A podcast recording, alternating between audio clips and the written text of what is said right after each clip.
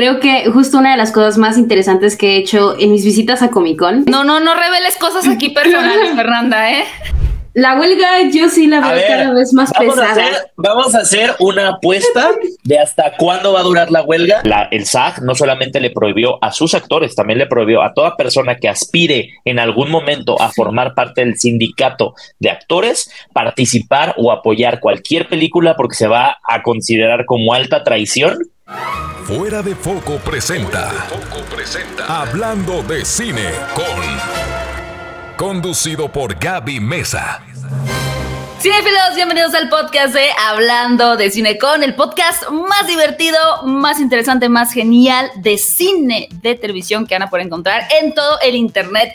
Antes que nada, quiero agradecer muchísimo a todas las personas que semana tras semana escuchan este podcast o lo ven en el canal de YouTube. Si ustedes están viendo este podcast en el canal de Hablando de Cine con, los invito a que se suscriban porque realmente con sus comentarios, likes, suscripciones me ayudan muchísimo a tener la oportunidad de seguir produciendo este programa para ustedes. Y bueno, esta fue una edición de Comic Con muy peculiar, muy distinta, muy diferente, con respecto a, pues a, lo que se tuvo que hacer, ajustar por la huelga de escritores, la huelga de actores y tuve la oportunidad de asistir a esta Comic Con 2023 con varios amigos, los cuales me van a acompañar el día de hoy para que me digan cuáles fueron sus impresiones.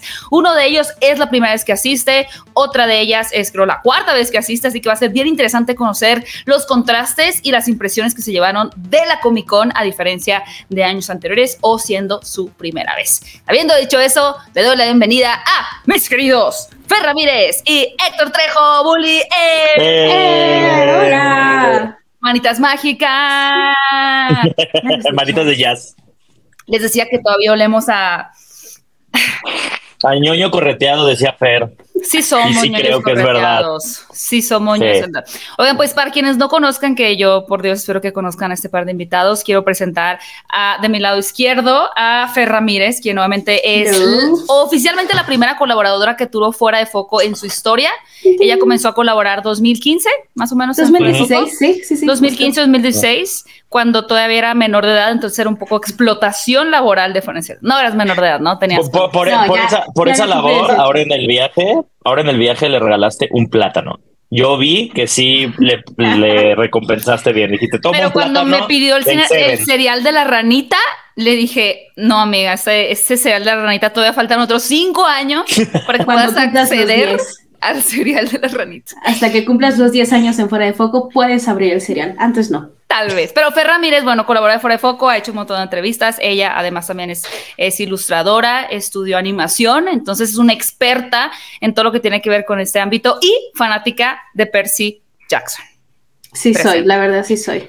Y mi querido Bully es conductor, actor, locutor, eh, la primera ola de creador de contenido YouTube en Latinoamérica también. Ya se siente también. Han pasado 84 años. Pero a pesar de eso, Bully, bueno, yo con Bully tengo el programa de radio con Cinépolis.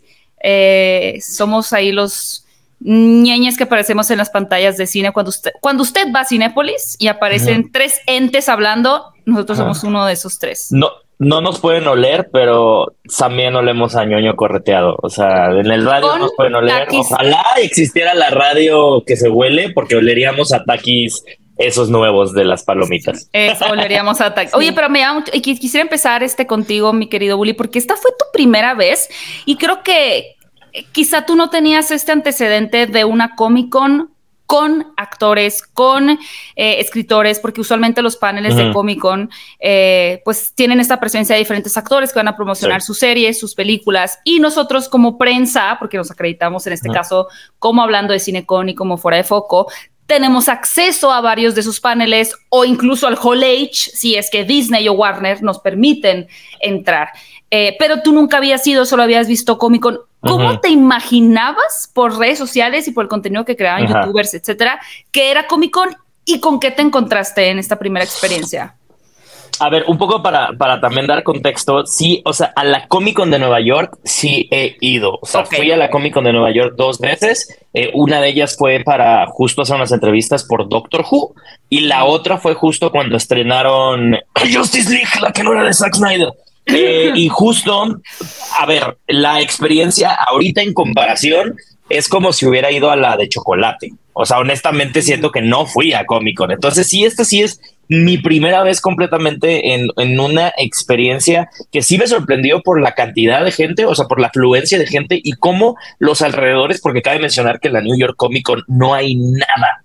Solo nada entra, llegas a un centro de convenciones, centro de convenciones y ahí muere, ¿no? O sea, pero aquí sí, prácticamente el centro, lo, por lo menos las calles aledañas a lo que son Comic Con San Diego, todo se transforma. O sea, a mí eso fue lo que más me sorprendió, el decir, wow, acabo de terminar de ver la segunda temporada de Abbott Elementary y ahí está el promocional de la tercera temporada en todo un edificio. O sea, mi gusto ñoño, que según yo era de dos personas que vemos Abbott Elementary y Javier Ibarreche, ¿no? Así de que nos reímos tres personas de Abbott Elementary. Está en un edificio en lo más grande y saber que por la huelga de escritores y, de guionistas. Em, no haya un panel, o sea, el saber que no voy a poder ver a los actores, y eso fue como un poco este sabor amargo de decir, fíjate, o sea, mi gusto sí es importante, pero no me va a tocar verlos.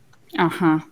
Pero es bien interesante porque en la New York Comic Con dices que sí pudiste entrar a paneles con. Ah, a ver, yo mi imaginación era, ¿por qué hueles a ñoño correteado? Porque tienes que correr al Hall Edge en San Diego a formarte y si tienes que ir de un punto A a un punto Z que está del otro lado y esa era mi imagen de Comic Con, ¿no? Era como el Hall Age, es como el santo grial. Y quieras o no en la New York Comic Con, pues sí, sí pasé al panel de Doctor Who, conocí a, unos cuantos actores de la serie, pero fue una cosita en donde estaban separados por mamparas, o sea, no había como tal ese tratamiento que yo en algún momento me imaginaba de toda la gente reunida para ver algo que jamás y que la gente que va a entrar ahí va a tener una exclusiva que los de afuera no van a tener.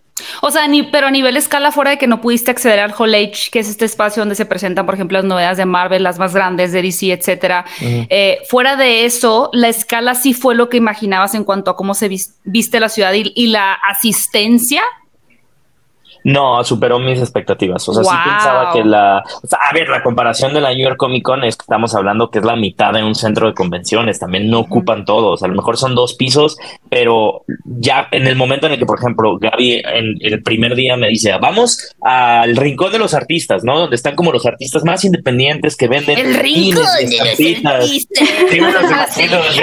como con un, con un abrigo así, te vendo este, mi arte. Es como, oye, niño, ¿quieres arte licenciado? Y entonces sí fue como, para mí eso fue la sorpresa, el decir, wow, o sea, toda una sección que yo creo que abarcaría una gran parte de la New York Comic Con es para solo artistas independientes, eso me voló la cabeza. O sea, por ejemplo, el, me compré una figurita de, de una Gremlin de Gremlin 2. por ahí? No, bueno, ahorita se las enseño. Aquí la tengo. Eh, me compré una figurita y que me dijera un amigo, es que ese es Comic Con Exclusive. O sea, yo pensaba que solo eran tres cosas. O sea, me acuerdo que se rieron, los sea, y Gaby y Kika, que también nos acompañó en el viaje, se rieron cuando les dije, ay, ¿a poco se compran cosas en la Comic Con? ¿a poco sí es como de comprar cosas? O sea, y yo no, ¿a poco? Y yo de que no, es más bien, ¿a poco hay Comic Con en las compras? O sea, esto, es un tianguis. Pero yo no sabía tampoco eso, ¿eh? de, que todas son exclusivas ahora yo me quedo con ese, con ese sentimiento de decir, ¿a poco hay conferencias y actores en, medio de las compras? O sea que sí, ya dices, wow, con razón la Comic Con San Diego es lo que es.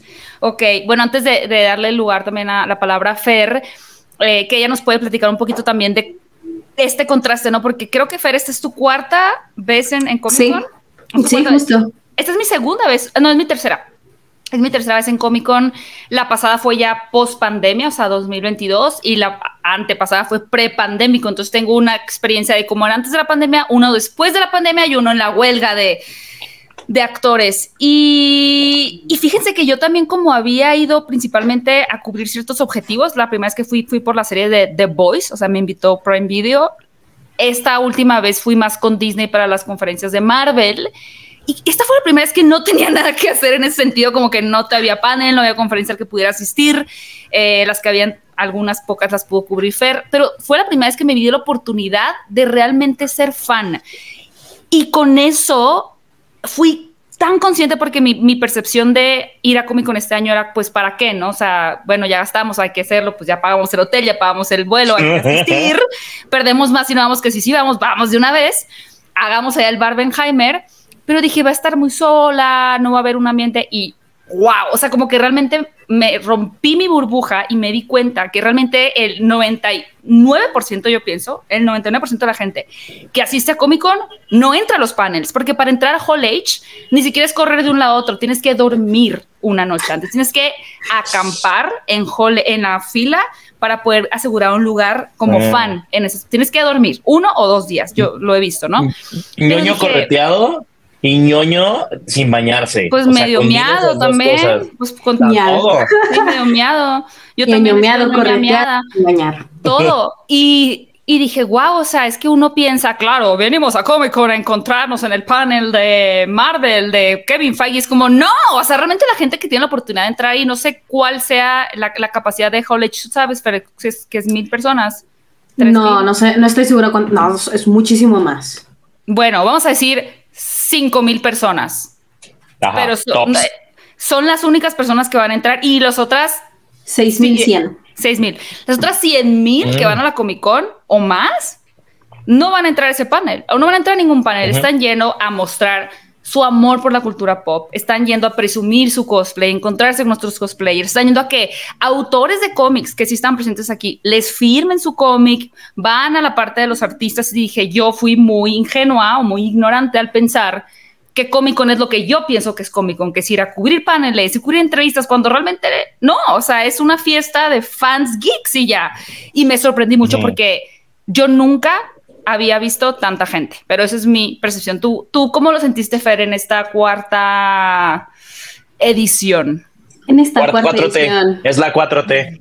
Sí, sí lo sentí un poco raro en la parte de paneles justo. En años anteriores he tenido la oportunidad de asistir a paneles en Room 20, que es uno de los recintos más grandes, no tan grandes como el H, pero donde se presentaban antes series como el Rovers y todo CW. Ahí se presentó The Voice cuando, cuando iban a estrenar. Así, estuve ahí. Para entrar, para entrar a esos paneles como, como mortal, son filas de 3, 4 horas, 2 horas si tienes suerte. Bueno, pero no son tan graves como... No, no como acampar. sí, el college es acampar prácticamente. Y este año tuve la oportunidad de entrar al panel de The Continental, el spin-off de John Wick. Llegué 20 minutos, 10 minutos antes de que empezara el panel y alcancé un buen lugar, entonces fue como de, no, pues sí se siente la diferencia, al menos de ese lado. Eh, ¿Y había gente, o sea, se, llenó la sala?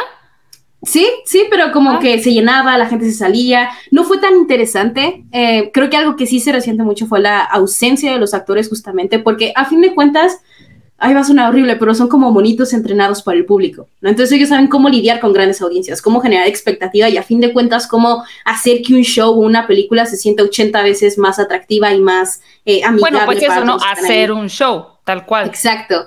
Y pues ahora pusieron así de el director de fotografía, eh, el compositor, el stunt coordinator, y es como de, ok, sí, muy padre conocer sobre tu arte, pero a la gente no le interesaba tanto, era como bueno, pónganse otro clip porque estamos perdiendo al público y eso siento que sí se notó en algunos de los paneles a los que pude ir, como que la gente no sabía exactamente cómo lidiar con una audiencia que estaba esperando a ver a sus artistas favoritos allá arriba.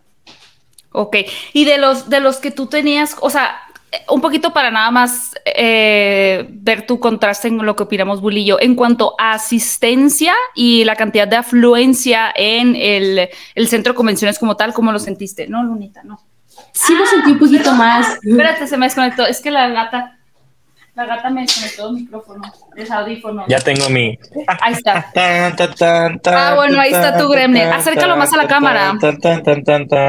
Wow. Es un gremlin disfrazado de. ¿De qué? De mona.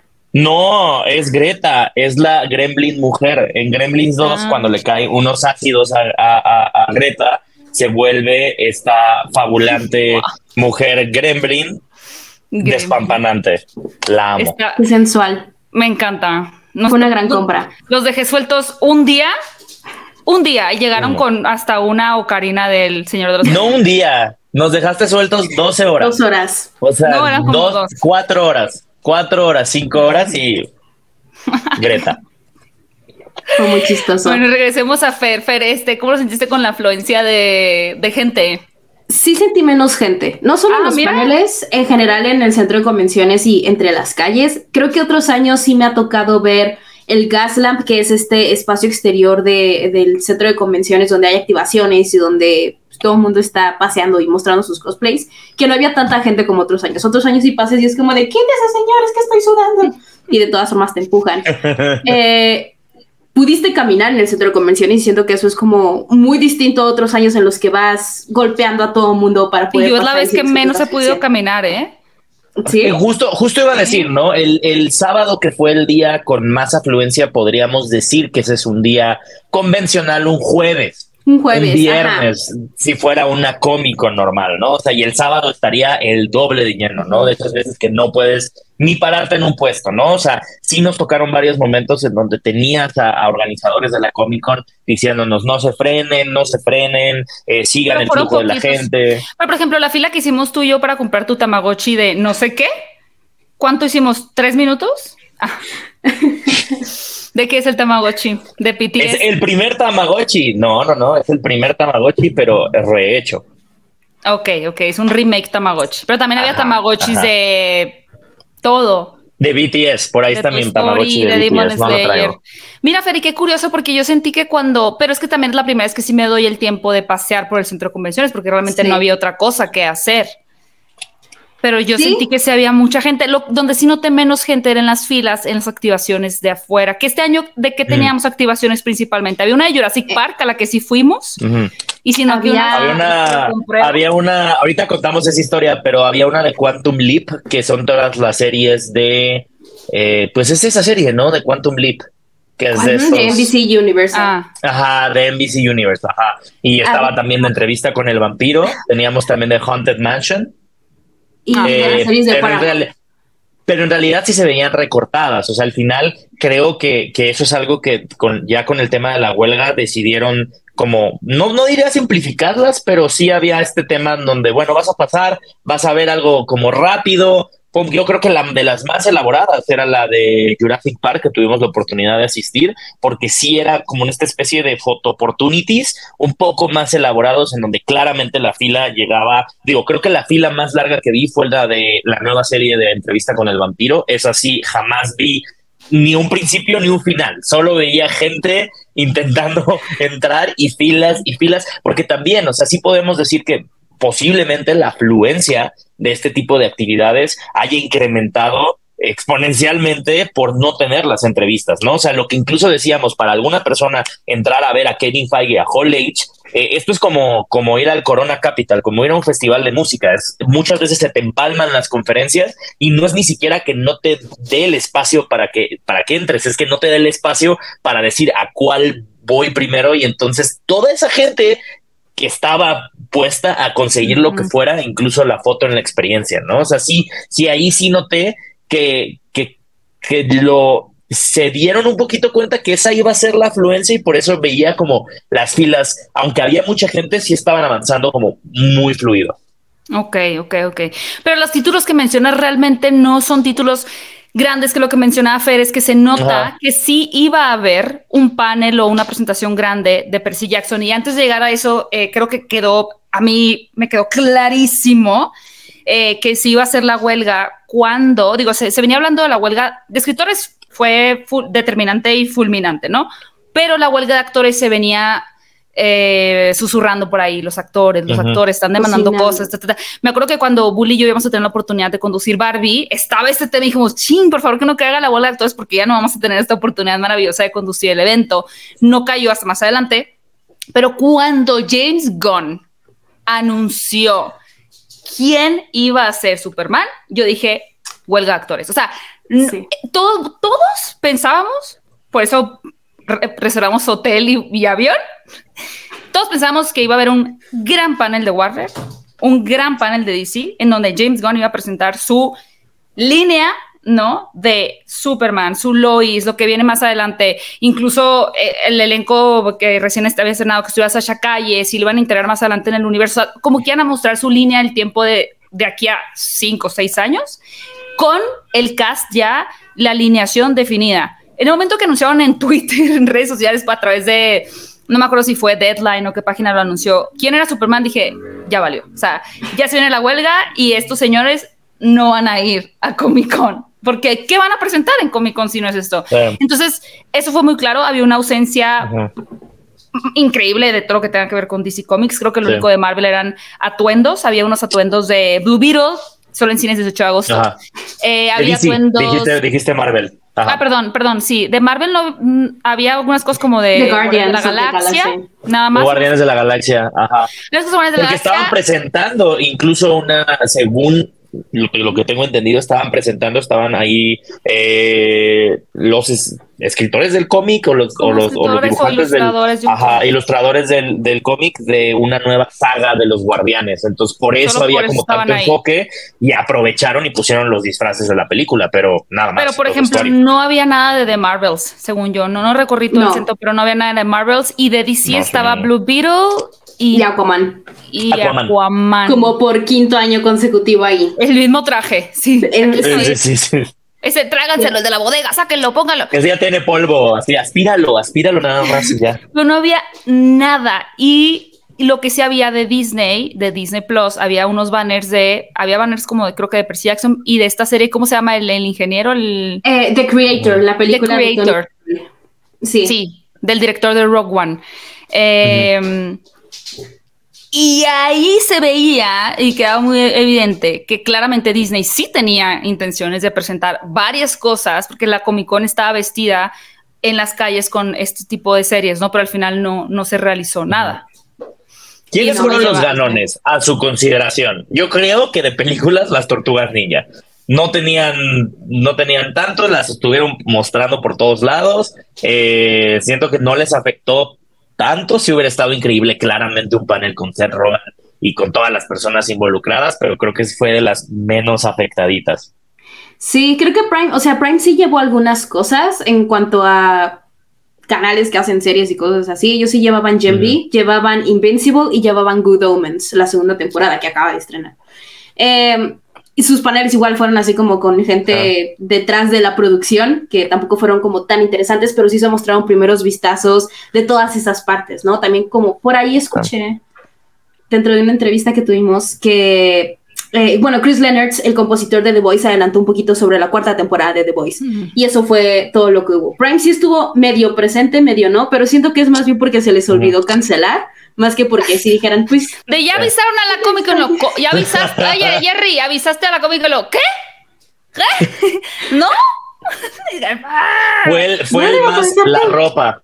No, la ropa, ¿no? La ropa, está yo la ropa. Sí, porque no había cosas, realmente. Digo, incluso en las mochilas, ustedes me regalaron una de Naruto, gracias.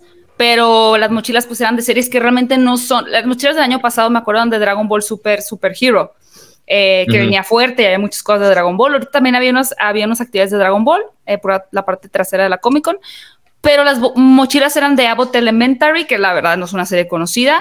¿Y qué otras mochilas había? Ah, la de Percy Futurama, Futurama, Family Guy y alguna otra. Y, a, mí, a mí lo que me... Lo, que me sorprendió es que digo eso yo no me había esto sí fue nuevo para mí no me había tocado verlo en la en la New York Comic Con es que los videojuegos también aprovecharon para hacer lanzamientos no eh, tuvimos el lanzamiento de propiedades de Prime con Mortal Kombat, que en este caso es Warner Brothers Games, que sacaron, eh, van a estar algunos de los antagónicos más grandes que tiene, bueno, de Invincible, de The Voice, em, en el, en el, nuevo juego de Mortal Kombat, que es una especie de soft reboot de la franquicia. Y también lo que me gustó mucho es que aprovecharon para lanzar el nuevo, y no sé si sea el último trailer de Spider-Man 2 para PlayStation. Entonces eso también fue como para mí fue como de, ah, wow, espérate, o sea, deja aparte un poco las películas, deja aparte un poco las series, aquí hay estas cosas sobre videojuegos, pero en ningún otro momento de la convención logré ver más cosas de videojuegos. O sea, para mí fue como una especie como de, de contraste de decir, espérate, ¿por qué salieron estas cosas? Pero en la convención no hay nada de videojuegos. ¿Es normal? ¿No es normal? ¿O más bien aprovecharon como para tener el spotlight? Fue para llenar espacios también. O sea, creo que también hubo un gran foco encima de animes. Por allá habían algunos stands. O sea, el más grande creo que era de Crunchyroll. Estaba también Jujutsu Kaisen. Eh, estaba Dragon Ball, como dijo Gaby, en una activación atrás, así de en el fondo. Y también se presentaron, justo creo que también hubo juegos de, Dragon Ball y de todas estas propiedades. Pero fuera de eso, no, no habían como series nuevas más allá de, de anime y videojuegos. Sí, de hecho, lo único de videojuegos que vi, perdón, fue la nueva serie de Akira Toriyama, que también van a sacar el anime y un videojuego, y también un videojuego de Naruto, que lo tenían hasta, hasta, hasta el fondo y podías jugar el juego, pero fue lo único de videojuegos como tal. ¿Y qué tal estaba el videojuego? Se veía padre. Eh, sí, ¿Se Naruto.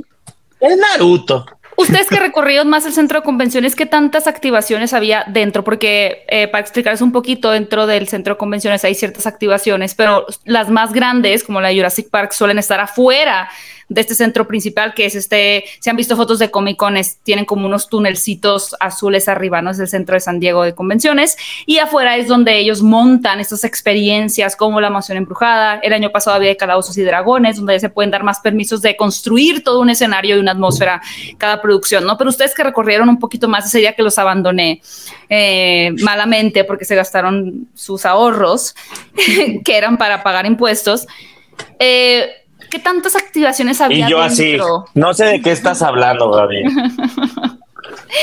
yo la, única, yo la única activación que, que, vi era igual, y ni siquiera era una activación, era una photo opportunity de Spider-Man 2, ¿no? Que tenían a las figuras de, de Miles y de Spider-Man, ¿no? Pero fue, era nada más eso, o sea, y que sí había una fila muy larga para tomarse una foto con ellos, pero prácticamente fue la única activación que vi.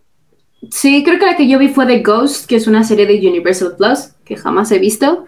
¿Había gente? No, no realmente. Creo que las filas eran como de tres, cuatro personas y pasaban y más bien invitaban a la gente a meterse. Una cosa que sí me pareció muy curiosa, que fue muy interesante, creo que este año tuve la oportunidad de tener un poquito más de activaciones eh, para que te dieran freebies en los puestos de gratis.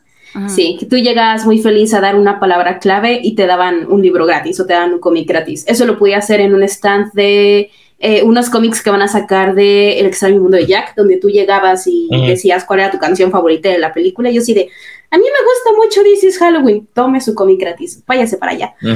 Y apenas vi que también Cassandra Clare, la escritora de, me van a pegar si no me acuerdo del nombre de, no, si la confundo. Según yo, Cassandra Clare es la escritora de... Uh, Aquí te va a ayudar el ingeniero.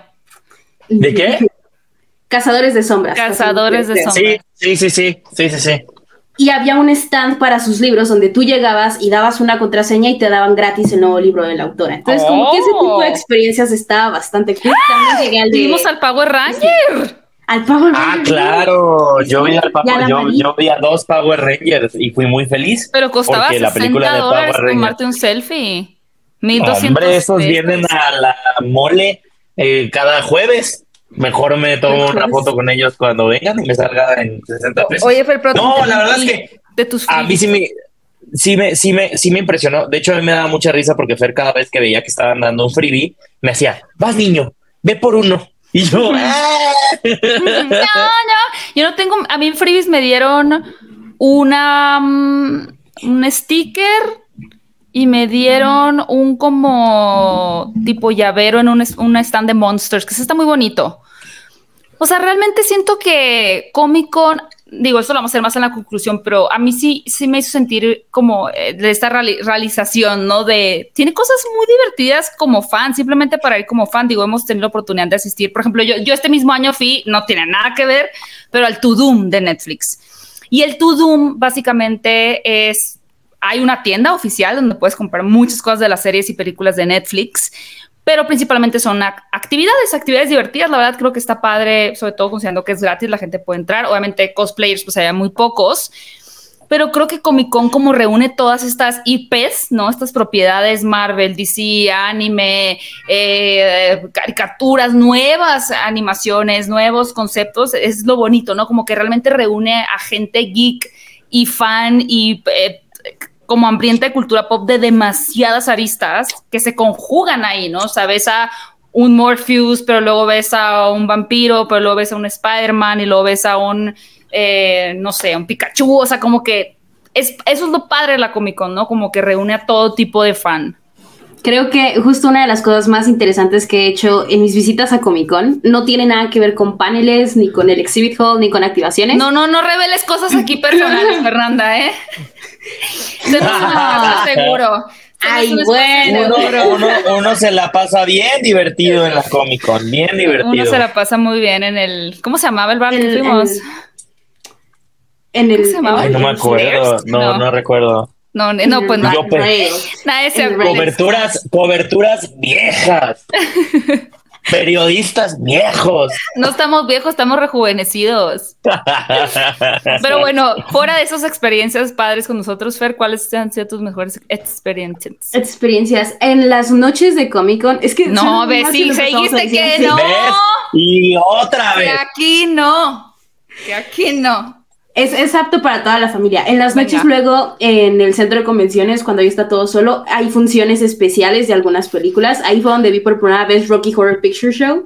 También un año pude ver eh, Doctor Horrible Single Blog y es así como ya lo último que queda de toda la gente que recorrió el centro de convenciones. 10, 11 de la noche, todos metidos en un salón viendo esas películas y Ay, cantando. qué y- mágico. Wow, Eso es, lo, qué eso es mágico. lo más mágico que me ha tocado vivir ahí. Eh, ¿Nunca Bueno, sí llegamos a ver una pantalla grande con Star Wars. Perdóname que te interrumpa, Gaby, pero vimos que estábamos en estaban otro pasando lado. Star Wars.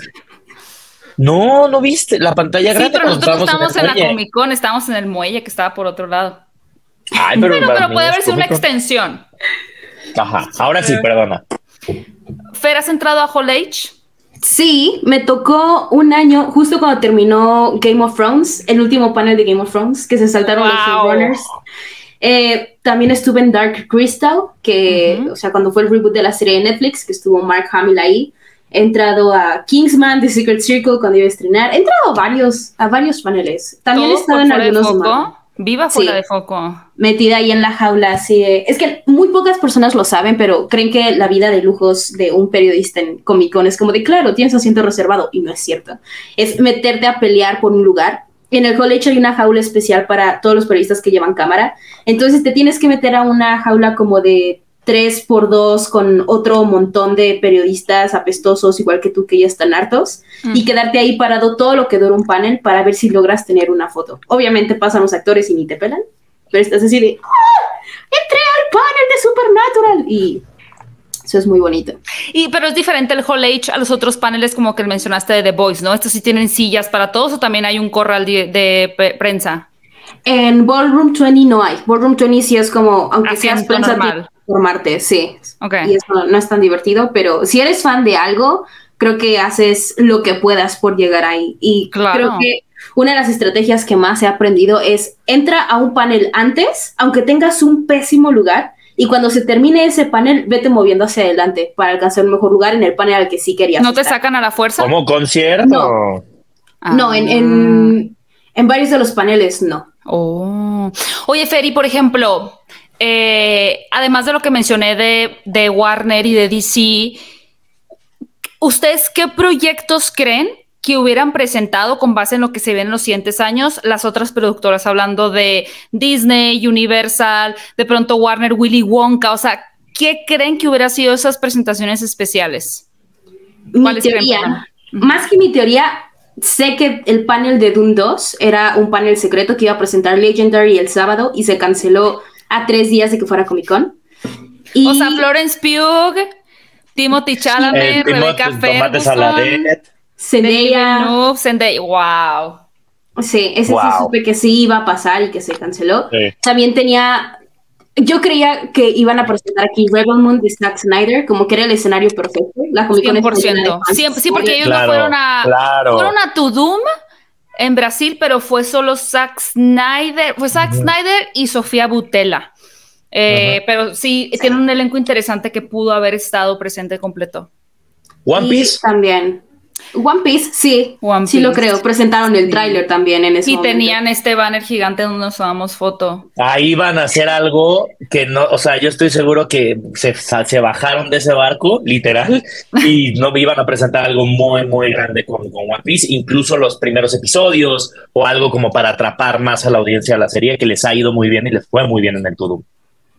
Sí. Y el más grande de todos, que yo creo que iba a ser un titular, era Percy Jackson.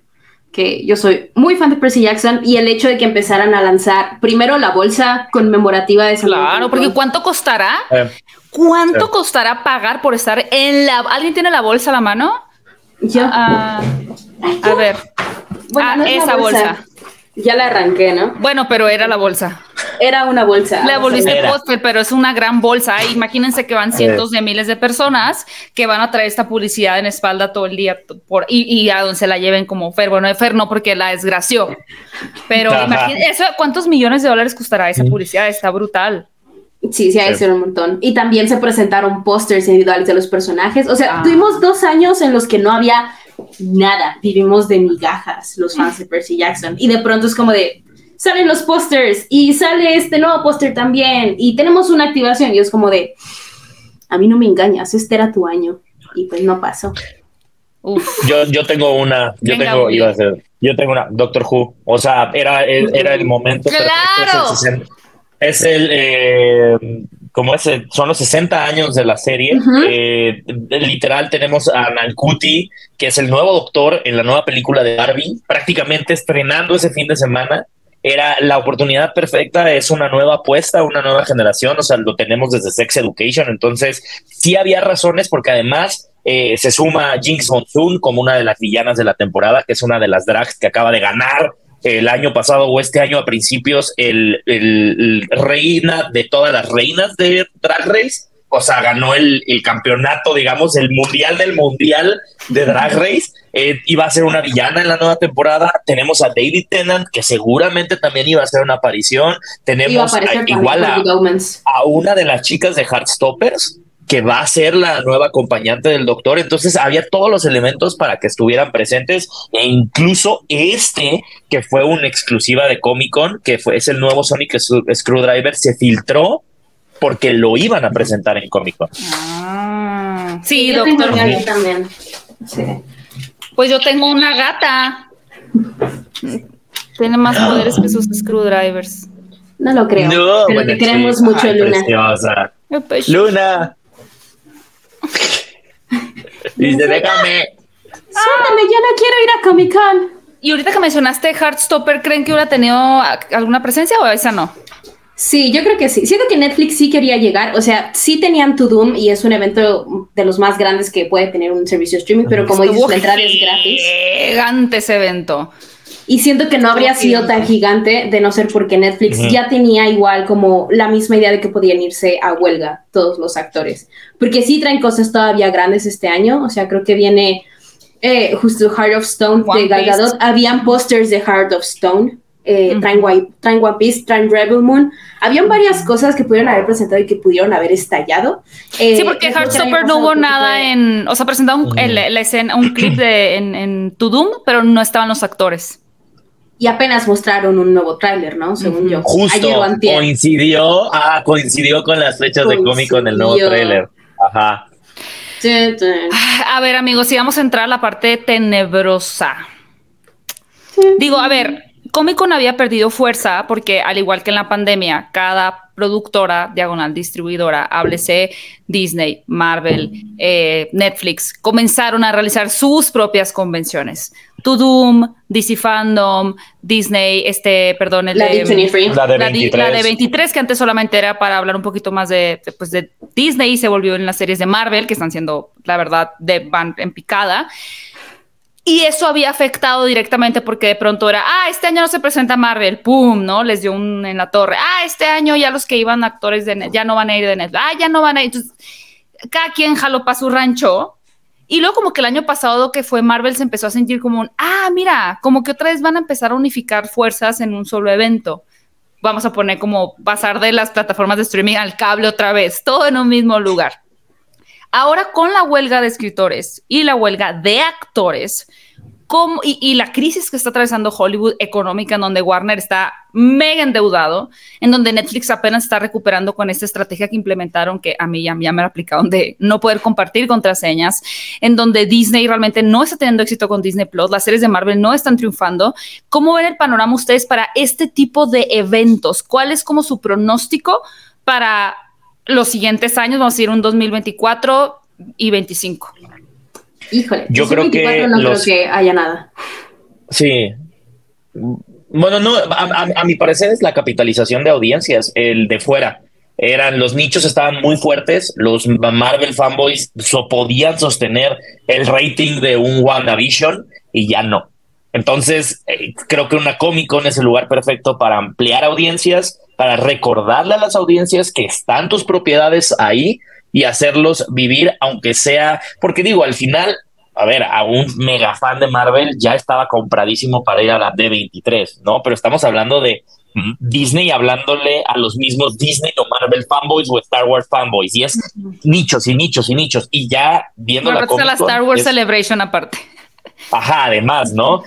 Quieras o no, han, la misma gente de esos mismos nichos se ha sentido muy decepcionada o muy traicionada por los productos que les han entregado. Entonces creo que sí tienen que empezar a abrirse y buscar audiencias de fuera y que la gente que a lo mejor ya no lo topaba pase una Comic Con y le den un panfleto o lo vea en un edificio y diga, ah, sí, sí. A ver, a mí me pasó. Ver de la nada que sacan este nuevo tráiler de Rick and Morty en anime, por lo menos yo ya que no estaba conectado con la serie y que la dejé de ver desde hace como dos temporadas, fue como, ay, sí es cierto, Rick and Morty sigue ah, se me antoja, ¿no? Y entender, a ver, Ricky Martin es el efecto perfecto, o sea, Ricky Martin cuánto, cuánto, cuánto fanbase tenía, ¿no? O sea, cuánta Ricky Martin o Ricky Martin. los dos, los dos. no, y de verdad, o sea, cuánta, cuánta audiencia no jalaba eh, Ricky Morty y ahora están un poco por los suelos en cuanto a, que la gente ya, o sea, Ricky, Ricky Morty hubiera podido medio sostener en sus buenas épocas una mini convención de solo el fanbase que tenía y ya no. Entonces creo que es lo mismo que le va a pasar a Disney y a las demás. Sí, creo que a fin de cuentas algo que también le pasa a Comic Con es que más allá de esos fandoms gigantes como Marvel, EDC e, incluso eh, historias como Rick and Morty que tengan un fanbase gigantesco, es que también se están olvidando mucho las historias para públicos más pequeños, o sea, más de como anime, ¿no? Por ejemplo. no tanto anime, pero por ejemplo, el año pasado, en los últimos dos años vimos la crisis de CW, que era uno de los que más presencia han tenido en Comic Con desde hace como 10, 15 años. O sea, en Comic Con se reúne la gente que es fan de Buffy de, Vampire Slayer. Me tocó ver varios paneles de Supernatural que llenaron el Cold Age como 3, 4 años seguidos. Eh, obviamente, en su momento, The Vampire Diaries era uno de los eventos más grandes que tenía Comic Con. Todas estas series que eran de cadena o que eran de network, que la gente iba a ver, ¿no? Que a lo mejor uno como mortal decía como de, ¿quién va a ver Agents of Shield? Y ahí salíamos los tres meses atrás de, a mí me gusta mucho de eso. Igual como, como a Héctor le pasa con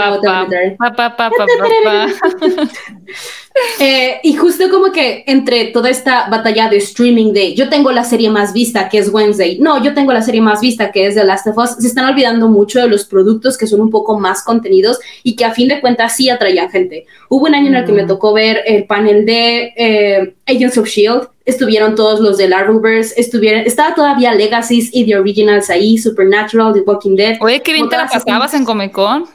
Sí, son muy padres. Hay historias.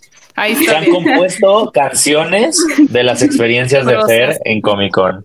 Uno se emociona mucho en esos lugares, pero justo el, el año pasado se presentó Vampire Academy, que era una serie de Peacock para, eh, para streaming y la cancelaron a la primera temporada. Y Vampire Academy era una serie como The Vampire Diaries, que las primeras dos temporadas a lo mejor no son tan buenas, pero a partir de la tercera o la cuarta empiezan a jalar más público, se empiezan a volver un poquito más como allegadas al público al que, les, que los está siguiendo y por eso se vuelven eventos gigantes. Y ahorita las series ya no tienen esa oportunidad de hacerse un huequito en el, en el corazón de los fans porque las cancelan a la primera temporada como Willow. Sí, es una Buffy, no sé si hubiera aguantado en esta época eh, todos los recortes y el tratamiento y al final es una serie que, como dices, o sea, puede llenar el Hall Age de nuevo. O sea, si Buffy dice el próximo año, oigan, vamos a tener una sorpresa del, de los 30 años de Buffy o no sé cuántos lleve, eh, te puedo asegurar que llena por completo el Hall Age porque eran esas series que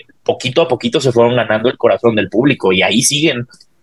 Sí, y eso le hace falta a Comic Con. Como que hay que olvidar un poquito los productos mainstream gigantescos y volver a ponerle atención a las series un poquito más de cadena y de network que tienen. Pero es que ya casi no hay de esas. bueno, tú dices de las que ya fueron, de las que ya pasaron. Las que se llamaban. Porque ahora, como bien dices, o sea, ya son contados los fenómenos televisivos. Podemos hablar de Stranger Things, podemos hablar de Wednesday, podemos hablar de The Boys. Eh, ¿qué, otro, ¿Qué otra serie así ha generado un gran, gran, gran, gran fandom? ¿Qué dirían ustedes? Para llenar un Hall Age. The Last of Us. Bueno, no sé si tanto The Last of Us. En su momento Game of Thrones. No, por eso Wednesday. Ajá. Ah, sí, ya. No, Yo Wednesday llena una ciudad completa. Sí. Game of. Thrones, sí, Game of Thrones completamente. Sí. House creo que, por ejemplo, al- House of the algo que tal vez nosotros hubiéramos dicho, "Ajá, chance no va a haber, pero hubiera habido House of the Dragon. Yo creo que si hubiera sido una sorpresa tener un panel de algo, aunque no hubieran mostrado nada, o que, va- o sea, yo creo que esa sí hubiera sido una gran sorpresa de este año en Comic Con que anunciaran sorpresa un panel de House of the Dragon. Sí, habría sido muy cool. Y Fer, tú tienes la teoría de que el siguiente año no va a haber. ¿Sientes que van a hacer una especie de DC fandom digital o, o que, que- que donde lancen los trailers nada más como antes el To Doom también que era virtual sin actores o cómo lo imaginas? No sé, o sea, creo que sí va a ser una Comic Con como la que hubo este año. O sea, de tenemos paneles de cosas, pero no tenemos actores o no tenemos gente. ¿Por qué? grande. ¿Hasta cuándo crees que va a durar la huelga? La huelga yo sí la veo ver, cada vez más vamos, a pesada. hacer, vamos a hacer una apuesta en este momento. Los tres Anoten. de hasta cuándo va a durar la huelga y nos vamos con a la comprar referencia a la algo pandemia de en no, en dos meses. Sí, es cierto, es que ya con la Sí, referencia que tenemos de no, la no pandemia, no, no, en dos meses y pasaron dos años, es como fuck. O sea, ya Yo sí le doy no dos sé. meses mínimo. Sí es complicado, pero, o sea, creo que va a estar escueta la Comic Con del próximo año justo ¿Por porque a partir de la huelga se detuvieron muchas producciones que tenían que llegar en 2024 o un montón de cosas que se, se deberían estar filmando ahorita para estrenar en los primeros meses o para estrenar en ven- el verano del próximo año. Y ahorita estamos así como de, bueno, se atrasa tal vez Doom 2, se atrasa tal vez Aquaman, otra vez. Y eso siento que le va a pegar mucho a Comic Con porque no van a tener algo realmente nuevo. O sea, es como de, si en 2024 volvemos a presentar Aquaman, la gente se va a ir encima de DC y se va a Pues ir tal vez encima de series a la nueva temporada de Stranger Things, pero tal vez ellos hagan algo en tu Doom, más bien. Pero Fer también sabe están en cosas. huelga. Fer Sí. sabe cosas. También están No, en yo, huelga. yo- de hecho, yo pienso que puede durar hasta una, o sea, yo sí pienso fácil hasta diciembre. Sí. Y ya no van a soportar, digo, está esta noticia de que Dwayne Johnson donó Yo dije- yo dije febrero. de dinero. Yo dije Me febrero. suena algo Ese es mi, es mi, que ese va es mi a acabar el año en huelga, van a retrasar un montón de películas, se van a endeudar los estudios de una manera ridícula hasta que no, hasta que estén ahogados Sí. y digan, bueno, ya. Ajá. Y los, y los actores van a ser, y los escritores va a ser como de ven, no nos morimos de hambre. Entonces van a terminar aceptando términos y condiciones que debieron de haber terminado o aceptado Aceptado. en, en, perdón, en noviembre. Sí, no sé quién dijo que los estudios ya sabían cómo terminar las negociaciones, pero que simplemente no lo iban a hacer. O sea, hay por ahí como Pues están, que los pues están estudios quieren que esperándose a diciembre. Ajá, están esperándose al frío y por favor, una moneda. Soy escritor. Señor Ese- Scrooge. Señor, Sí. Pues a ver, está, la verdad es que visto nosotros que nos dedicamos a eso y ustedes nos escuchan amantes del cine y las series, sí está muy fuerte la huelga. O sea, esto es algo muy fuerte. Eh, que tiene Mm. completamente detenido a Hollywood. Obviamente hay producciones, como bien mencionaban, al estilo de La Casa del Dragón, que son producciones británicas, incluso Emily. Blunt y Florence Pugh. eh, bueno, Florence Pugh es británica también, ¿no? Que son actrices que no, me imagino que no pertenecen al, al sindicato de actores de, de Hollywood, porque ellos están en un sindicato o no están en un sindicato en Londres, pero ellos en alianza, imagínate, si eres el apestado, si todos tus amiguitos no salen al recreo y tú, yo sí, yo sí salgo por mis churritas. Es como, no le hablen. Entonces, por eso Emily Blunt, por ejemplo, se dio la noticia de que cuando fue la premier de Oppenheimer, ella dijo, en alianza, en apoyo, nos vamos a ir todos.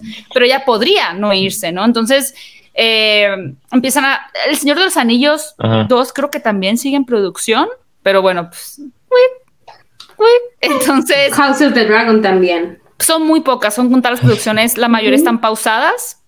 Y eso no solo Pero esta no, pero esta no. Y por eso Fer y yo lo voy cantando en este podcast. Nos vamos a ir a Londres Ah, a claro. vivir algo de Doctor Who, a cubrir el inicio de la nueva temporada. Vas a ver. Acepto. Lo- es como, la- es como una cantando. tormenta. Es como, eh, ahí viene la tormenta, viene la tormenta. Ahorita está cayendo la tormenta, pero después de que termine la tormenta, quedan las inundaciones.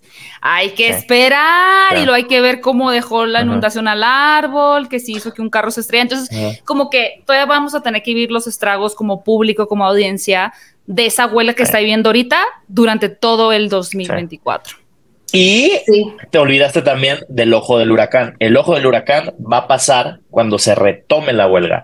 Va a ser como ese momento, o sea, perdón, cuando se acabe la huelga. Y va a ser ese momento donde vamos a ver el cielo azul, vamos a decir, ay, ya se arregló, ¿no? O sea, como, ay, ya empezaron otra vez a trabajar. Pero cuando empecemos a ver la salida de la tormenta, ahí va a ser cuando las series no se estrenan, no vamos a tener grandes blockbusters, vamos a tener atrasos, o sea, las consecuencias de lo que va a ser la huelga es la otra parte de la tormenta que todavía ni siquiera visto. Va a ser el momento de volver a ver películas que en el cine llegaban en la pandemia, que eran así como películas, eh, no sé de dónde, países.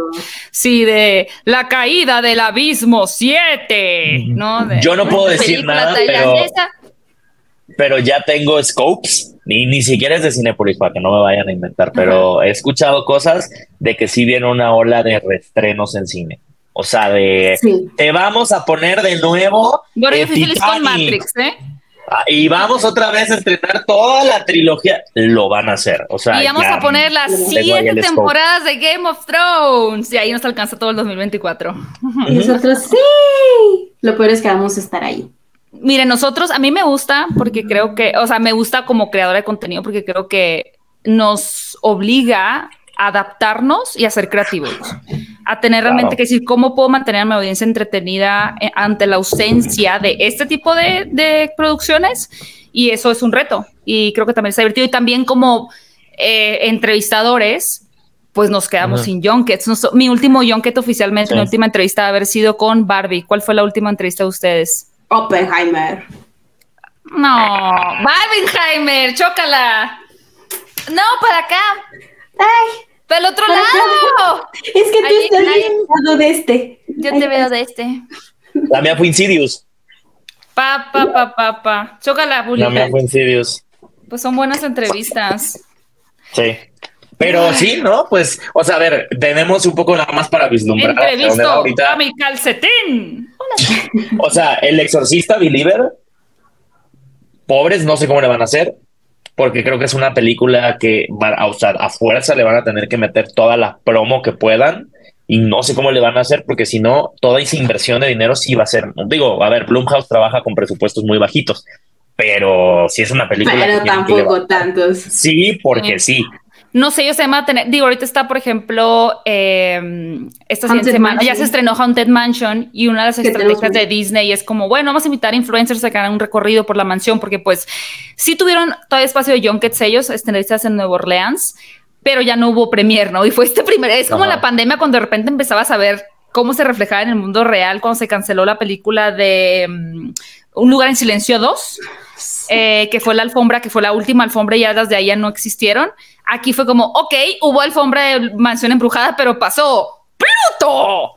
Y pasó Maléfica. Literal, el... porque la inversión ya está, o sea, hay que pensar también que los, por ejemplo, Comic Con, o sea, esos, esas mochilas de Percy Jackson que invirtieron millones de dólares, ya estaba gastado, ya estaba gastado el escenario, ya estaba gastado eh, el, los banners que están a lo largo de la calle, las, las eh, lo que te entregan de la publicidad, o sea, eso ya está. Entonces hay cosas también que durante lo que queda el 2023, como películas como, vamos a decir, Megalodón, como Willy Wonka, como Blue Beetle, ya estaba gastado el dinero de esas, de esas alfombras, de esas presentaciones. Entonces van a tener que llevarlas a cabo con otro tipo de flexibilidad y pues con otro, tipo de talento, ¿no? Por ejemplo, aquí tenemos la ventaja de que Adriana Barraza y Damián Alcázar están en Blue Beetle y podemos entrevistarlos, pero es como dar un mm, dedo por no por Blueberry. ya lo entrevisté, puedo sacarlo.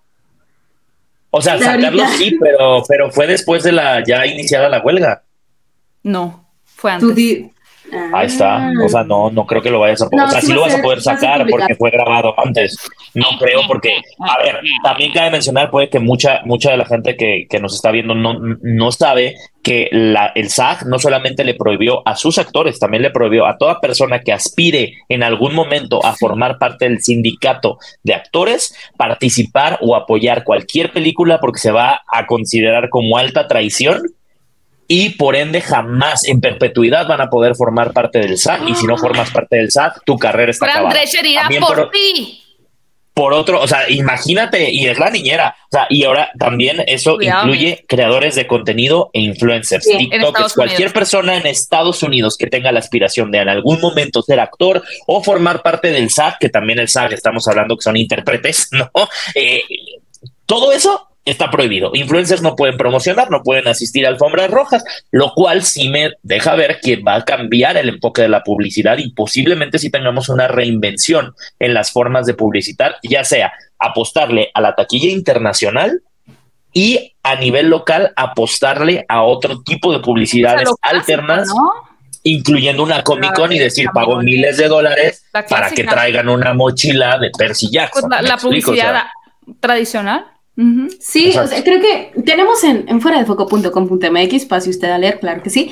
Eh, Beca justo hizo una entrevista con un par de publicistas mexicanas que ah. hablan sobre los estragos de la huelga ya en México, ¿no? Porque bueno, creo que a veces la gente ve las alfombras aquí y dice, ahí viene Barbie, ahí viene, ahí viene Barbie, escóndanse todos, ahí viene Calabozos y Dragones y demás, y creen que sucedió en una semana, pero son meses de planeación. Entonces hay cosas que se planearon desde marzo, abril, en estos últimos meses que se cancelaron, entonces todo el mundo está como, bueno, ¿y ahora qué, qué hacemos para resolver esto? Porque como dices, justamente es una inversión gigantesca el tener un lugar donde se pueda, donde se pueda realizar una alfombra, el tener un lugar donde se puedan hacer entrevistas, el tener a todos los medios a los que vas a contactar para que hagan entrevistas, junkets y demás tipo de actividades, así que todo el mundo está entrando en pánico y creo que también es un enfoque muy interesante porque luego creemos que la huelga es exclusiva de Estados Unidos y no es cierto, también impacta aquí. Eh, y justo como, como ahora mencionas, tuvimos a Damián Alcázar en hablando de Cinecon antes de la huelga, pero un poquito más y no lo podríamos haber tenido hablando. Fue un día antes. Sí, sí, sí. O dos. Y eso, eso también impacta a los actores que están trabajando aquí, ¿no? es como si dijéramos, oye, Isa González, ¿quieres hablar? Y nos puede dice, no, porque me cancelan. Entonces, pues... Ay, amigos, pues este tema, yo creo que es, valdría la pena hacer otro podcast exclusivo de la huelga, un poquito que estemos más centrados tal vez cerca del estreno de Blue Beetle y que ya se estén sintiendo también un poquito más los estragos, retrasos. Digo, por ejemplo, se siguen anunciando cosas, ¿no? Eh, al día que estamos grabando esto se anunció que Lily Collins va a ser Polly Pocket. Yo no sé cómo funciona eso de los anuncios, o sea, porque al parecer sí sigue, sí, se, sí existe la posibilidad de seguir anunciando castings. Yo pensé que no se podía. Anunciarlos sí, hacerlos no. Ajá. Ok. O sea, puede que ese casting haya sucedido hace meses y ahorita ya los ejecutivos dijeron, ña, ña, ña, ña, este. Y por eso ya se puede anunciar. Bueno, pues. Sí, porque aparte sí, los castings es, duran un chingo. Ya sé que quieren seguir hablando, pero ya se nos acabó el tiempo. Conclusiones. Pero ya mis quesadillas. yo, yo, voy, yo voy a hacer la primera, yo voy a decir nada más la primera conclusión. Venga. ¿A qué gremio nos vamos a dedicar? Ahora, si usted piensa que Gaby debe de cubrir. Cuerda. Exacto, bien, good, good. Fer.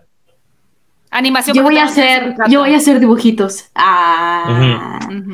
No tardan en irse a huelga los animadores, ¿eh? No tardan, ya están También, ¿eh? con Cartoon Network. Sí, sí, sí. Eh, ya están en el sindicato, ¿no? Héctor, tú puedes ser este. Campeón nacional de macramé. ¿Sabes hacer macramé? No. Yo. pero ¿Qué vas a hacer eso?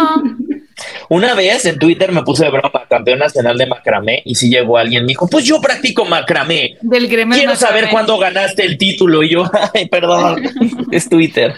Pues ex, ya no sé si es Twitter o es ex esta cosa. El mundo, amigos, conclusión, el mundo está cambiando, el mundo siempre está cambiando, estamos en constante evolución y aunque es un... Yo no se ve, pero siento que algo, algo, está, cambiando. Yo siento que los actores están en todo su derecho de estar en esta huelga. Todo lo que exigen es, por Dios, o sea, de verdad necesitamos que los estudios compensen todo lo que se está exigiendo en inteligencia artificial, de las mejores condiciones salariales, de los extra, todo, ¿no? Todo. Si quieren, hay un video específico en Foco donde detallo lo que se está pidiendo, al igual que los escritores, que yo creo que han sido muy, muy devaluados en los últimos años. Eh, nosotros vamos a estar así echando porras desde México también Aquí nos está cambiando la, nos cae la llovizna. Es como cuando el carro pasa y te cae así de ¡Uy! Así estamos nosotros que nos cae el charco. Eso pero, era agua. Pero al final es interesante también como dentro de este medio haber pasado tantos años en donde el cine, a nosotros nos está tocando una etapa bien interesante porque pasamos décadas en donde el cine, después de la Segunda Guerra Mundial, que quizá fue uno de los baches más grandes en donde el cine oro mexicano tuvo su oportunidad porque en Estados Unidos se dejó de producir, evidentemente, porque estaban en guerra. Ese es el momento en el que después de tantos años estamos viendo un cambio real, ¿no? El quizá uno de los más importantes fue la videocasetera, el VHS, el DVD, pero ahora las plataformas de streaming hicieron un cambio de 180 grados en la industria de la producción de cine y televisión y esta huelga es resultado precisamente de esos nuevos cambios, ¿no? Entonces creo que como, como creadores de contenido y como periodistas de cine, eh, yo no soy periodista, pero hablando de que podemos hablar de esos temas, pues es bien interesante, ¿no? Porque estamos en un constante cambio y estamos en alerta y estamos tratando de entender y evolucionar. Y, y, creo que eso es interesante, ¿no? Como poder ser testigos de cambios tan fuertes en la industria del cine, que es a lo que nos dedicamos. Sí. Digo, las primeros. sí se nota. Ay, vas tú. O sea, iba a decir que los primeros esbozos de esto es. Eh, se acaba de anunciar, bueno, en unos. Creo que ya pronto va a llegar. Espero que pronto llegue el tráiler de So X, eh, una película que, a pesar de que. De Elon Musk. Hacerla no, imagínate. Que vinieron a hacerla eh, pues los, directores y los productores de, Estados Unidos acá en México. Eh, está protagonizada por actores mexicanos. Entonces, la promoción sí la van a poder hacer. Mm. O sea, ahí digo, veremos cuáles serán como las aristas de si podrán. Bueno, depende, no, Si están aspirando o no a estar en Hollywood. pero al final, si la maquinaria hollywoodense decide moverse a México y no ven claro el tema de la huelga y también se empiezan a dar cuenta que aquí las condiciones laborales y que prácticamente no tenemos un sindicato sólido de actores y que la ANDA está como por arriba ahí paseándose, eh, aprovechar la oportunidad y poder si en su tiempo tuvimos la época del cine de oro mexicano, que tengamos aquí una explosión de, producciones americanas trayendo todas, todas las, ahora sí que todos los fierros a, México para producir. Pues eso daría oportunidades laborales a muchos estudiantes y mucha gente que se quiere dedicar al cine, pero también eso sería a costa de que los estudios sigan sin cumplir las exigencias de los actores, ¿no? Pero sí sería muy enriquecedor en el sentido que, oye, va a venir una, va a venir, voy a poner un ejemplo, eh, Dune 3 lo van a firmar en el desierto de Sonora. Imagínate la cantidad de trabajos que generaría para la gente de Sonora estar involucrarse en una producción así. O sea, desde la gente de los fierros, como dices tú, hasta, hasta, escritores, hasta extras, actores, o sea, sería una derrama económica grande, pero también, pues, considerando lo otro, ¿no? Pero va a ser muy interesante, la verdad. Sí. Querida Fer, Fonfluxiones. Mis conclusiones son, creo que muchas de las consecuencias de la huelga se van a reflejar en la Comic Con de 2024 y 2025 y probablemente en algunos eventos que lleguen un poquito antes, pero como estos son los lugares o los nidos más grandes de cultura pop que hay en el mundo, creo que van a ser justamente los primeros testigos de todo lo que está pasando allá afuera. Y puede que los próximos años sean también depender una vez más de estas activaciones de ve en el recinto de los ñoños donde puedes jugar a ser un calabozo o un dragón. Y ese tipo de cosas y justo como pues ver de qué, de qué manera se resuelven esas convenciones que en algún momento eran como la que vivimos, una cosa más de cómics y artistas y que dejó de ser eso en algún momento para convertirse en un lugar para poner en spotlight a las películas y a los actores más grandes de Hollywood. Y a ver qué pasa. Y como última pregunta, y solo se admiten sí y no, para el 2024 y 2025 que mencionas que serán las más complicadas, tú, Fernanda, y tú, Héctor, así, finalistas, ¿no? ¿Pagarían ustedes, ustedes sin ningún patrocinio ni nada, así como Héctor fue ahora a, a Comic Con, pagarían por asistir a estas Comic Cones si supieran que va a ser como la que fueron en este 2023, sí o no? Sí. No. Ok. Así qué bueno que me lo dices para tachar tu acreditación. no vas ahí, eso es lo que quería. Justamente estaba armando el budget de Fuera de Foco. No, oigan, muchas gracias. Estuvo muy divertido platicar con ustedes. Eh, armemos pronto un debate para eh, una mesa redonda. La huelga. De la huelga, los estragos y cómo se van ajustando estas reglas y si nos contratan luego de extras en, en películas. Sí. Yo, yo nada más me despediré diciendo: la ñoñería no se crea ni se destruye solo se transforma. Excelente. Héctor, ¿cómo te pueden seguir en tus redes sociales? ¿Cómo, que, cómo Arroba... La pista y la peste. la peste de ñoño correteado. Arroba Héctor Trejo. Mm. En Twitter, en Instagram. Todo. Ok, tú mi querida Fer, Feri. Me encanta que sea muy al punto. A mí me encuentran con muchos nombres, con muchas caras. En Instagram me encuentran como Her Name is Fer y en Twitter y mis cuentas de arte son Ferry Dross. Y también me encuentran escribiendo en fuera de foco.com.mx, en fuera de foco haciendo entrevistas y escribiendo cosas para este bonito canal que creo aquí. Eh, eh. Excelente. acabo de inventar una nueva frase. ¿Cómo, ¿Cómo te siguen la pista y la peste? Wow. No quiero dejar de usarla. Está increíble. Pensé que Gaby Mesa. ¿Cómo te siguen la, ¿Cómo pueden seguirte la pista y la peste? Genial. Paténtala, ya está patentada. Soy brillante. Anótalo. Muchas gracias, amigos cinéfilos. Muchas gracias por haber escuchado este podcast. Si lo están viendo en el canal de YouTube de Hablando de Cinecon, no olviden suscribirse, dejar sus bonitos comentarios, también sugerir de qué tema gustaría que habláramos en este bello equipo. También nos hizo falta Beca Salas, pero Beca Salas no quiso ir a la Comic Con este año, o más bien, no sabía que su visa estaba caduca. Eh, pero bueno, para el siguiente año, mi querida Beca. Y Empiecen a usar este hashtag Classic Beca. Classic Beca. Hashtag Classic Beca. Aquí lo está poniendo Dan en pantalla. Muchas gracias, Dan. Eh, y muchas gracias a Dan por editar también este bonito podcast. En esta ocasión nos acompaña Pepe en el foro, pero pues, te mandamos un saludo, mi querido Pepe Arch. Y no olviden que si nos están escuchando en Spotify, dale clic al botoncito de seguir para que les avise cuando hay un nuevo episodio. Muchas gracias. Escuchamos el próximo podcast de Hablando de Cinecon. ¡Ey!